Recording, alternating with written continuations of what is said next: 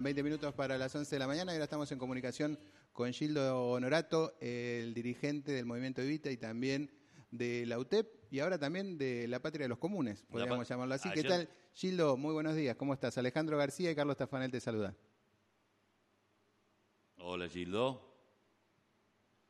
Con uso de licencia en la Secretaría Animal de la UTEP, así que también despejando dudas en ese sentido.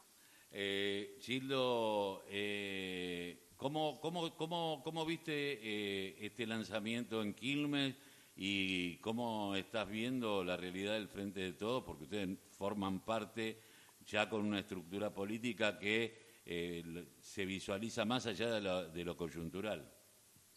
Bien, lo de ayer tuvimos una jornada muy, muy relevante en el transcurso de la tarde en San Francisco Solano, la cuna del peronismo de Quilmes, con una masiva asamblea, diversas organizaciones convocamos al próximo viernes a la cancha Deportivo Español, donde formalmente se va a lanzar nuestro partido.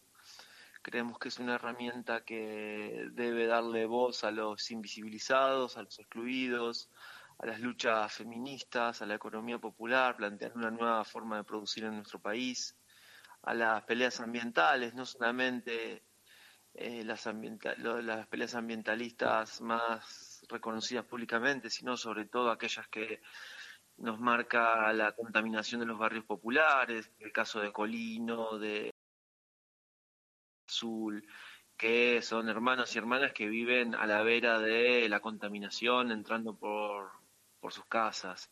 Y creo que tenemos que aportarle al frente de todos una mirada desde abajo, desde las periferias sociales y económicas.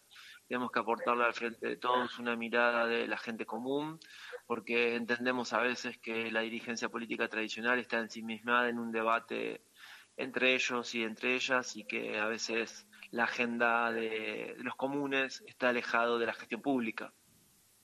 Gildo, ¿qué tal? Buenos días. Alejandro García te saluda. ¿Cómo estás? ¿Cómo estás, Alejandro?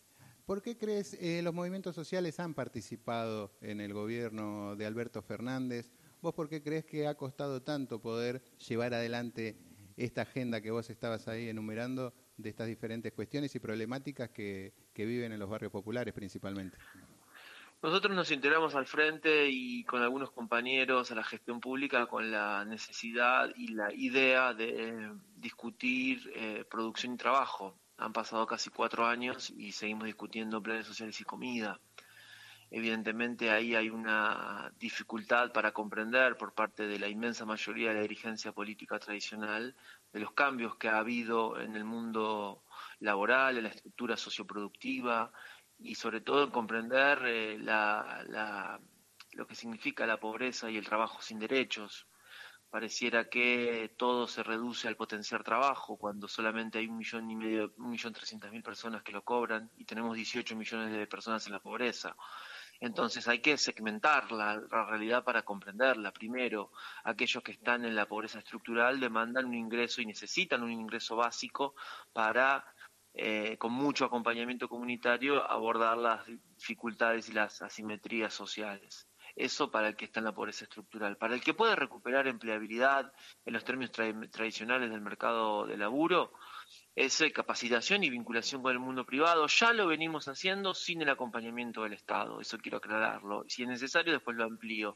Y para el núcleo productivo de la economía popular necesitamos incentivos productivos, acceso a cadenas de comercialización, participación en cadenas de valor, con ser, eh, reserva de mercado, eh, abastecimiento local, eh, desarrollo de los pueblos productores para que podamos frenar el éxodo interno y reconstruir a través del arraigo comunitario. Es decir, hay una infinidad de iniciativas que hemos planteado que no se han escuchado, que duermen en el Parlamento, que en la gestión hemos tenido dificultades permanentes, porque siempre se abordan las emergencias y nunca se plantea una política de Estado para afrontar las desigualdades sociales. Y creo que ahí está la necesidad de tener una expresión política que le dé prioridad en la agenda de, gobierno, en la agenda política y sobre todo en la reconstrucción de una perspectiva productiva que lejos está de, de abordar los problemas nacionales, los problemas de las economías regionales, los problemas de los sectores más humildes.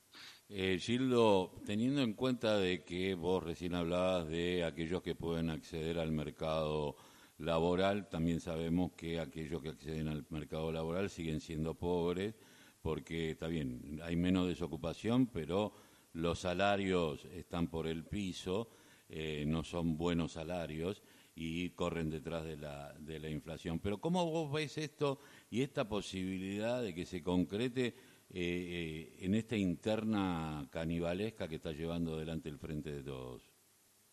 Bueno, me parece que los debates internos tienen que darse dentro de un marco de respeto y de un marco de, de críticas constructivas. A veces pareciera que que nos tenemos que hacer daño permanentemente y eso eh, es una muestra más de la distancia que tienen las dos coaliciones mayoritarias en nuestro país con la agenda de la gente común.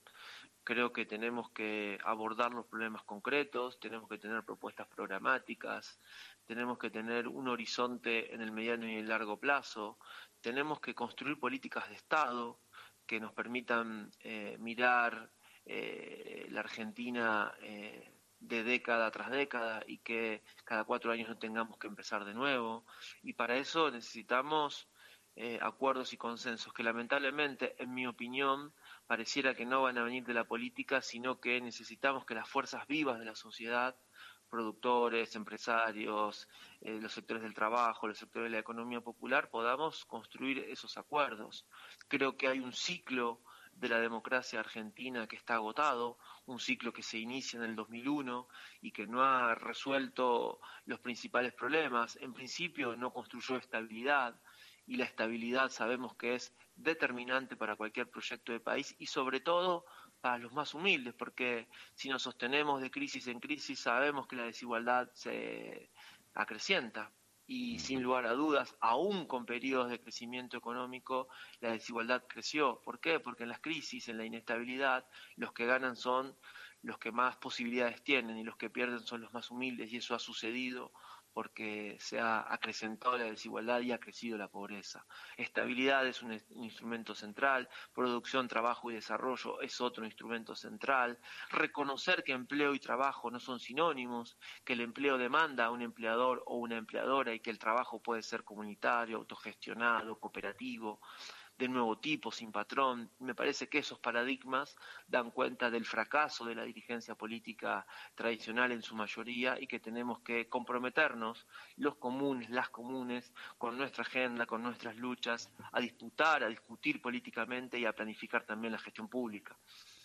Gildo, te llevo al plano electoral.